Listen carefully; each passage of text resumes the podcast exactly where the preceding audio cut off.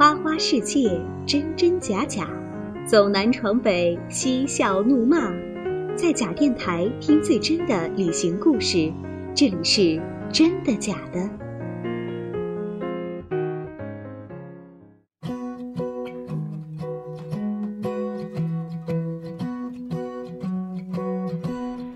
各位好，欢迎来到假电台，这里是真的假的，我是 NJ 音展。以前网络上一直有这样一句话，说是人的一辈子一定要有一次说走就走的旅行。但是最近我又看到一则微博，是质问大家为什么你这一辈子都没有走出去。是的，我们很多人都是这样，向往某一处的美景，向往某一处的人文风情。可是因为生活、因为工作等等的一些琐事，我们经常是迈不开脚步，抽不开身。所以呢，就像我们真的假的这档节目的初衷一样，是希望大家能够去往某地后再来说。也许除了一次说走就走的旅行以外，我们应该还有一次不说就走，回来了以后再与大家分享旅游经历的一次旅行吧。那么我们真的假的也是秉着这样的一个态度，希望更多的朋友加入进来，跟我们分享你的独家旅行记忆。那么今天首先欢迎本期真的假的的嘉宾刘卓俊，刘卓俊你好。啊，你好。嗯，那么今天哈，我们说，呃，是五一假期刚回来，呃，看来你这个看你的这个精神面貌来说的话，应该是玩的还是比较尽兴的，所以有些疲惫，是不是？呃，是的。嗯，那么你今天节目要跟我们说的是哪一处旅游景点？嗯，因为这一出五一我只去了武汉这个地方，所以就重点说说武汉吧。嗯，武汉你一共去了几天？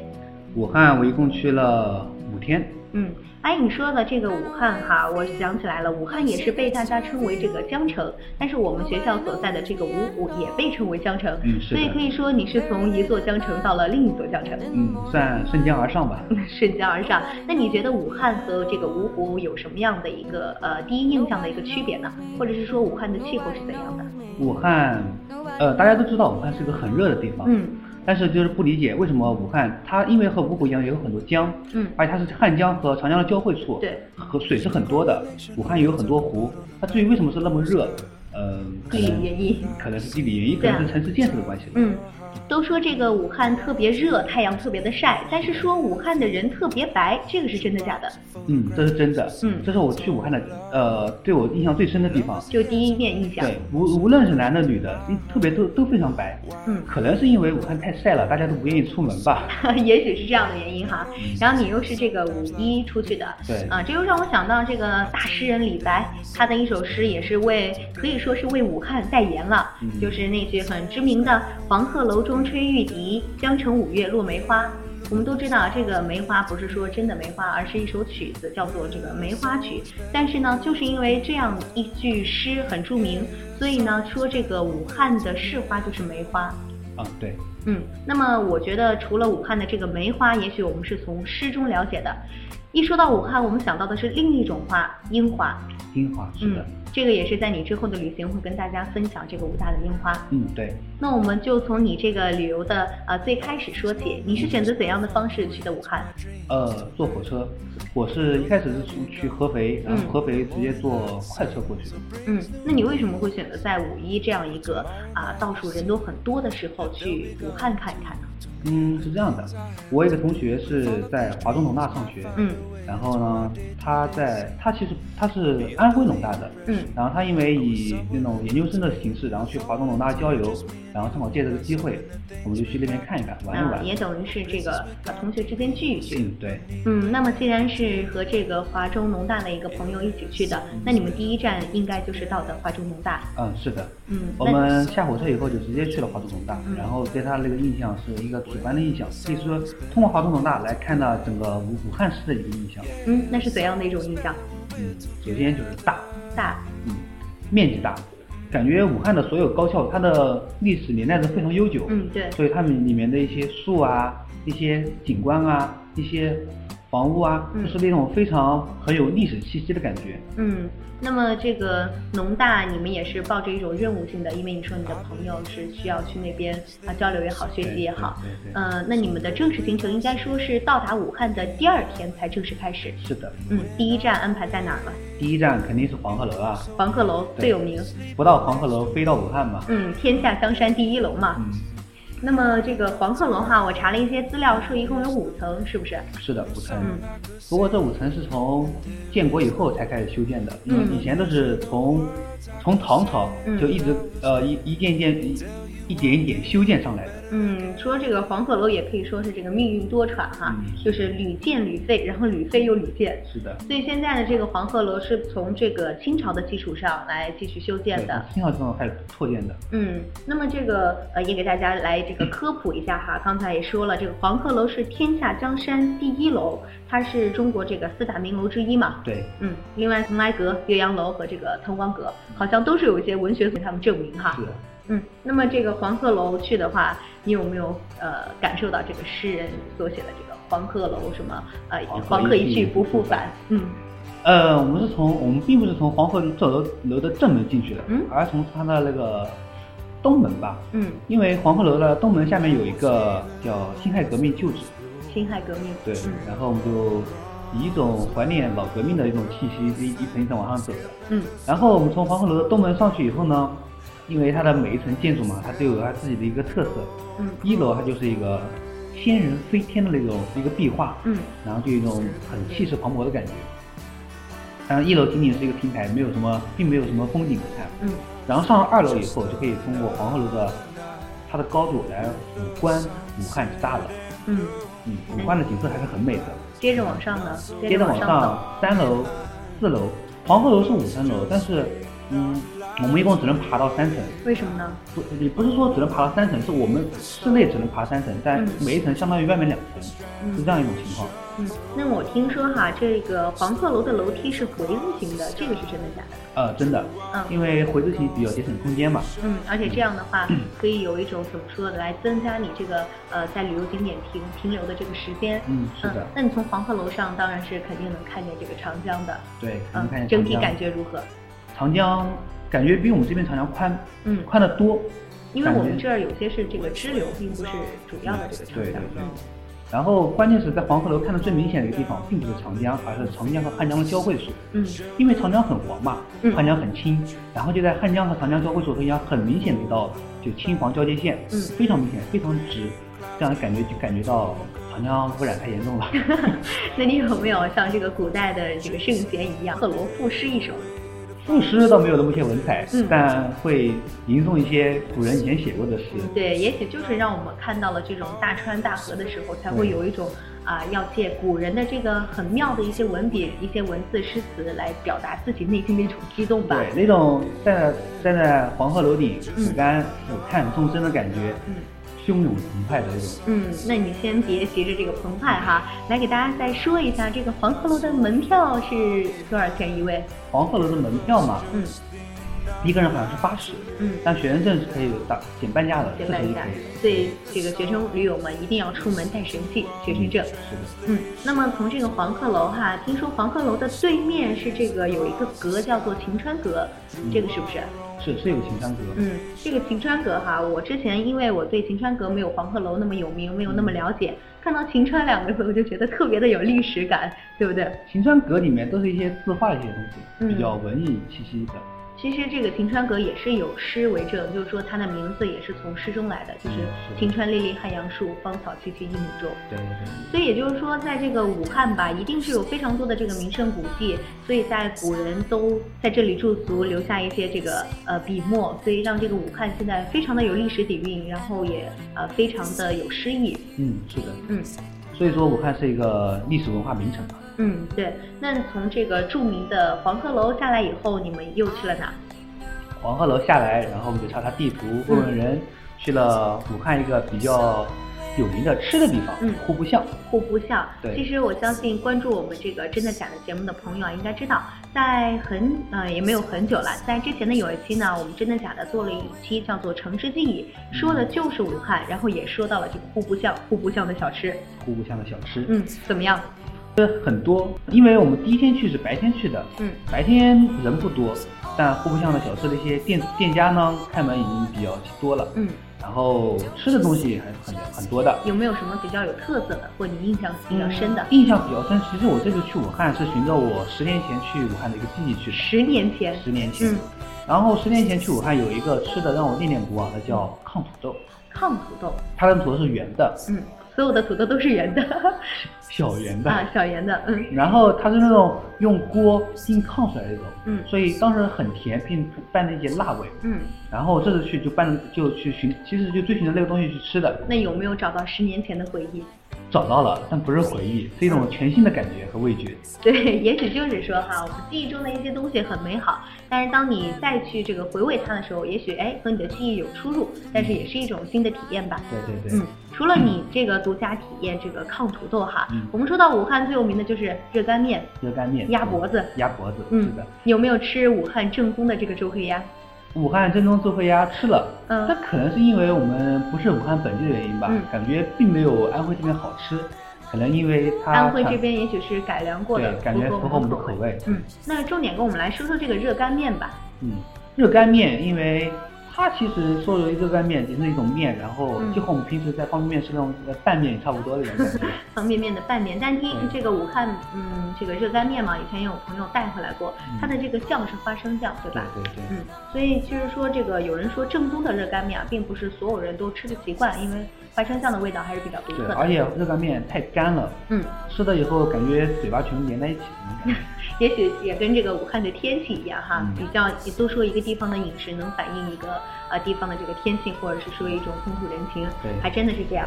嗯，那么这个呃，你们在这个户部巷解决了这个口粮的问题，是不是应该抓紧时间再去看一看其他景点？嗯，我们中午在户部巷解决了以后，就沿着户部巷继续向北，向北，向北以后就看到了是具有具有红色气息的一个地方。红色气息对，，红楼、红巷，红巷，对，它有个红巷，红巷边上有一个中共五大旧址，嗯，真的这趟行程特别像这种党员的这个实践之路呀。嗯，感觉也挺像的。那怎么样给你的感觉？中共五大就是蒋介石发动第二反革命之变以后的开的一个紧急召开的一个会议。嗯，现所以还是嗯在你稍微打断你一下哈，我觉得怎么感觉你特别像这种政法学院或立社学院的这种，不符合你的专业呀？啊，没有，接受党的号召嘛。嗯，好好，接着说。嗯，因为所以呢，我们对他的一些一些事迹和你们进行一些展览都比较印象深刻。嗯，然后呢，然后你们这个旅游景点哈，呃，嗯确实来说，我个人来说对这个景点不是特别的感兴趣，但是我还是又红又专的。嗯、那接下来呢？接下来你们会，这样第二天的旅程就这样结束了。嗯然后我们就开始第三天了。其实因为第二天玩的比较多嘛，嗯所以到第三天起来就比较晚了，到睡到九点十点才起来。然后起来以后就吃个早中餐，嗯，吃完以后就去了武大。武大，嗯，武大还是一个让人很流连的地方。流连往返的地方。嗯，武大这个建筑都说武大的建筑是古色古香的。是，嗯但是我这次去武大比较遗憾的一个地方就是武大的正门牌坊给拆掉了，为什么？因为它要修地铁嘛。啊、这又是一个这个城市发展和这个历史文化的一个保护之间的冲突的问题。嗯，嗯，而且拆的也就最近吧，二零一二年的十月份刚拆的，所以比较遗憾。嗯，在武大里逛了那么长时间，连一个门都没看到。有一个门。那这个武大嘛，大家都说这个樱花，对吧？对我觉得这个就跟诗一样的，这个五月落梅花是一种很写意的一种说法。五月份去的话，樱花还有吗？樱花已经没了。嗯，他们说这个樱花好像在三月底四月初就，开了。今年开的非常的早。对，因为天气的原因吧。但是我说啊，这个武汉也是被称为了这个东方芝加哥嘛，之前也说过，因为它像这个呃芝加哥在美国是属于第二大的都会，所以说在这个清朝的时候也把这个因为汉口的经济的一个发达，所以也把这个武汉称为东方的芝加哥。而又大家网络上又有人把这个武汉大学和这个芝加哥大学对比了一下，说他们这个校园都是这个非常的美。而且就是说，呃，两所学校都是在这个呃湖的旁边，像你刚才说到的，这个武汉大学是在东湖旁边。嗯，对嗯，武大边上是有个东湖的。然后，因为我们从武大横穿整个武汉武大，嗯然后从武大的另外一个门，然后从它是一个门上面有个斜坡，然后下去一个湖，嗯湖很大很大很大。因为当时有风嘛，嗯那种浪的波涛汹涌的感觉，还是让人很震惊的。嗯，都说这个东湖哈，呃，是这个面面积是这个西湖的六倍。对可是有人就开玩笑说哈，也许这个在名气上来说，东湖是这个 西湖的六分之一。那么这个东湖哈，也是整体看上去很气势磅礴。对对这个武大你刚才也说了，学校非常的大。除了樱花以外，给你留下印象比较深的是什么？武大让我印象最深的是它在姻缘路上面有个阴顶，阴顶，阴顶，它它是一条很长很长的台阶上去的，嗯，然后台阶周围全部都是宿舍，就很古很古老的宿舍，嗯，和涵洞一样。爬到阴顶上面是一个，那是上面有个，它是个古图书馆，这是以前的老图书馆，嗯，然后上面有个观景台，然后还有武大的学生会。所以有很诧异，就是武大的学生会是在建在人家女生宿舍楼顶的。这个问题，也许就是说，呃，我也在你的这个空间里面看到了，你传了一张在这个武大学生会门前拍的一张照片，当时是怎么想的？没有，就觉得不来这拍照片有点吃亏，有点遗憾吧。嗯，当时肯定是想啊，要是咱学生会也建在女生宿舍的楼上就好了，是吗？嗯，那么这个武大虽然你去的既没有这个梅花，也没有这个樱花，但是你到了武大的这个呃古图书馆、对学生会以及它对面气势磅礴的这个东湖，也算挺值的了。因为还是对武大的一些不舍吧，所以在去武汉这几天连续去了武大两趟。连续去了两次，连续去了两次，就是隔一天又去了一次。嗯，因为因为第一次去的时候是放假时候，然后第二次去是武大已经开始开课了，对，然后就回味一下武大，不算回味吧，就是感受一下武大一些学生上课时候的一种氛围，那种那种感觉。嗯，你觉得在一个古色古香的学校，呃，上学是一种怎样的感觉？感觉很享受啊。嗯，可能对我们这种外来的人说，在武大上学很享受啊，因为是一种初次到来的感觉。嗯，呃，大家。就从一个很古老的地方出来，去另外一个很古老的地方，那种时空的穿梭感是吗？对对对，嗯。那么这个呃，武汉大学虽然很大，但是相信你去了两次，也应该基本上浏览完了。对。啊，那么你又去了武汉的哪些其他的景点呢？嗯，因为我们从武大出来到了东湖，东湖周围虽然说东湖还没有发展自己的景点，它周围的一些景点还是比较多的。嗯，所以我们从东湖边上去了武汉的植物园。植物园，对，是它一个热带植物园，这样说。植物园里面一些植物，虽然因为我们去武大的时候和我同学同同行的还有一个华东农大的嘛，嗯，他对植物的一些认识度是比较高的。所以我们就天天喊他什么博士啊，博士，然后他带着我们去一个一个植物的认，嗯，然后自己作为一个就像一个纯粹单纯的旅行者一样，就去。仅仅是走马观花的看一下吧。嗯，那这个武汉的植物园，你刚刚也说了是这个热带植物园。对。所以跟这个应该像这种苏州的呀，或者是一些我们这边偏江南一点的，是非常不一样的。对对对。嗯，也是推荐大家值得一看。值得一看。嗯。第四天，因为我们住的地方是在华东农大边上。嗯。作为师大人，怎么能不去华东师大呢？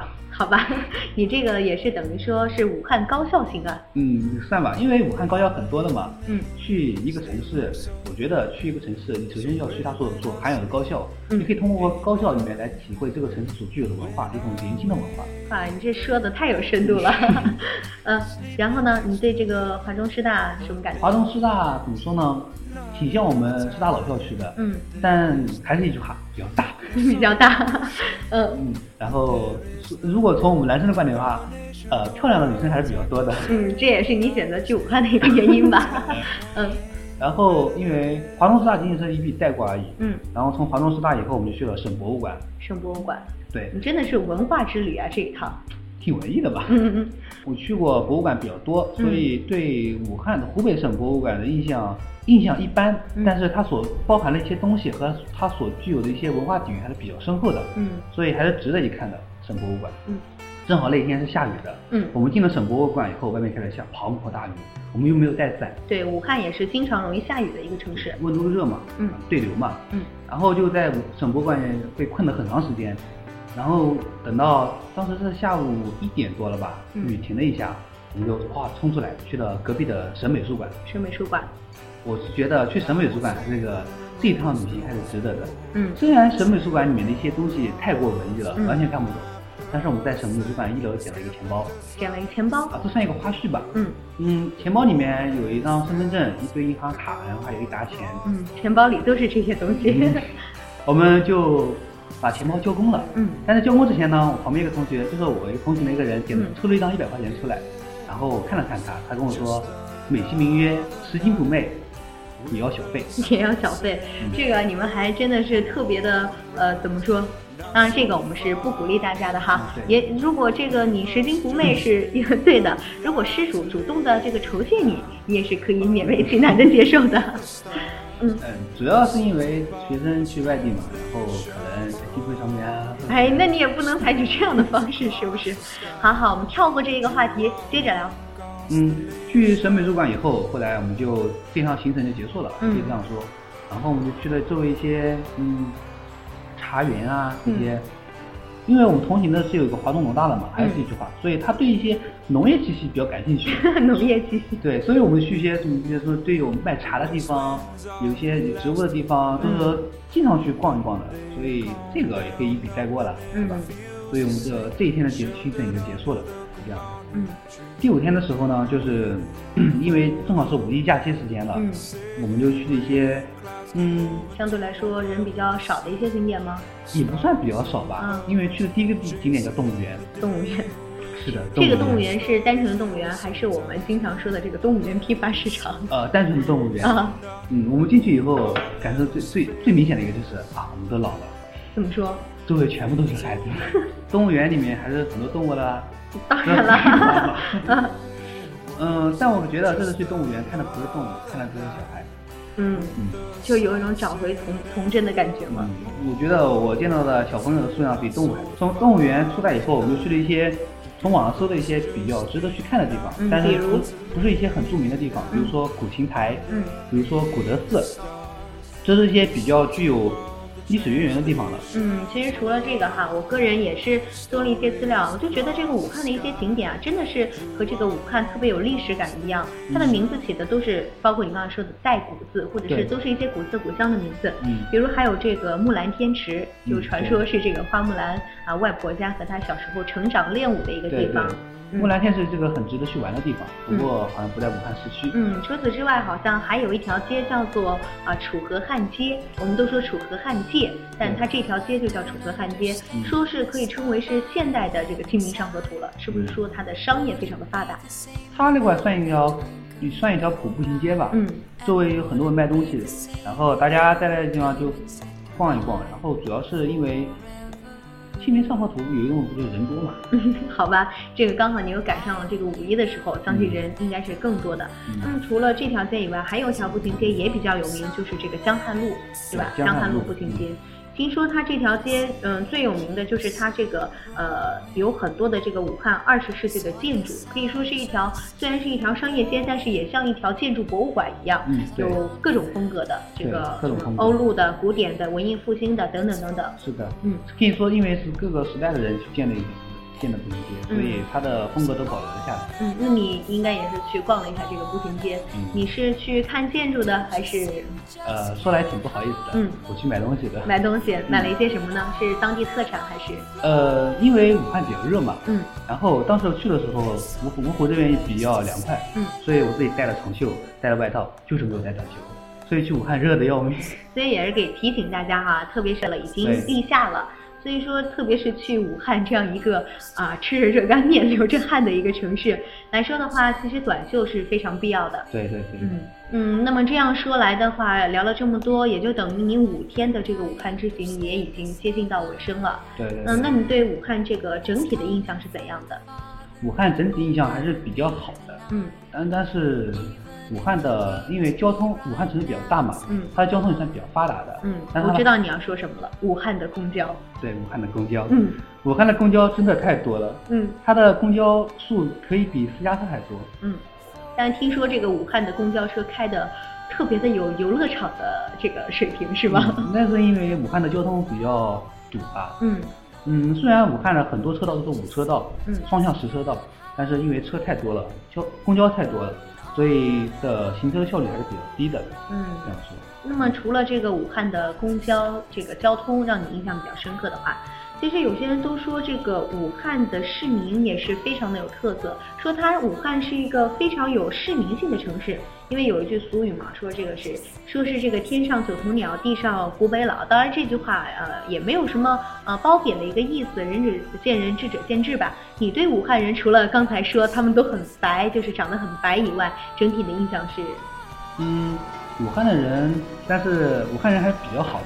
但是仅仅是一些当地的居民，我只是觉得，因为武汉的一些外来人嘛，一些商业气息太过浓重了，对金钱利益看得太过重了，所以将武汉的一些整体的世风带的比较稍微有点差。这样觉得。或者是说这个商业气息，或者是说发展太快了，也许呃人比较难静下来这样。对对对。不过总总体来说，这个武汉城市这么大，这么发达，也是有它的这个魅力所在的，要不然你也不会选择这趟武汉之行。对对对。嗯，那么你也说了，你这个武汉之行也是等于是梦回十年前，对吧？说明你也是有这个武汉的一种。情节吧，可以这样说。嗯，有人说武汉情节也是一种江口情缘。我在网上就看见一个帖子，说的非常有意思。他说武汉这座城市非常的有呃武侠气息。然后他说，因为是这个金庸啊，金庸老先生写的很多作品都和武汉有关，和这个汉口有关。对，像是这个杨过为郭襄，呃，郭襄生日的时候，他不是把这个二十万蒙古大军的粮草给烧了吗？作为这个烟花，就是在这个呃武汉汉口。然后像这个张无忌见到周芷若呀，也是在这个汉水之上。那么你去武汉有没有这样的类似经历呢？呃，这样的经历还没有吧？因为主要是和你那个华农大的同学一起了。对，一群男的在一起逛过来逛过去，这种桃花源还是比较少的。嗯。但是也跟你说的一样嘛，武汉这个美女比较多，所以也是啊，可以大家特别是夏天了，对不对？这个女生都换上裙子了，应该是更城市一道更美的一道风景线吧，可以这样说。可以这样说。嗯，那么我们今天啊也是呃聊了也差不多了，那最后吧，按照惯例给大家提一个关于真的假的一个小问题吧。嗯，就说一下武汉的公交吧。嗯，武汉的公交车比私家车多，是真的还是假的？嗯，就是说。再重复一遍哈，说这个武汉的公交车比武汉的私家车还要多，这个问题是真的假的？也希望大家来和我们这个互动起来。如果答对这个问题了，呃，你可以给大家准备一些怎样的小礼物呢？嗯，照片是可以的。茫茫九派流中国，沉沉一线穿南北，说的就是长江贯穿的武汉。武汉这座江城，相信也是一座呃魅力之城，也是一次呃很精彩的一段旅程吧。那么今天我们再次感谢今天的嘉宾，呃刘卓俊，然后也希望你之后有更多的旅行经历，也可以跟我们分享。嗯，好，谢谢。嗯，好。那么大家，我们假电台的更多好节目，也希望大家继续支持，继续关注。好了，真的假的，我们下期再见。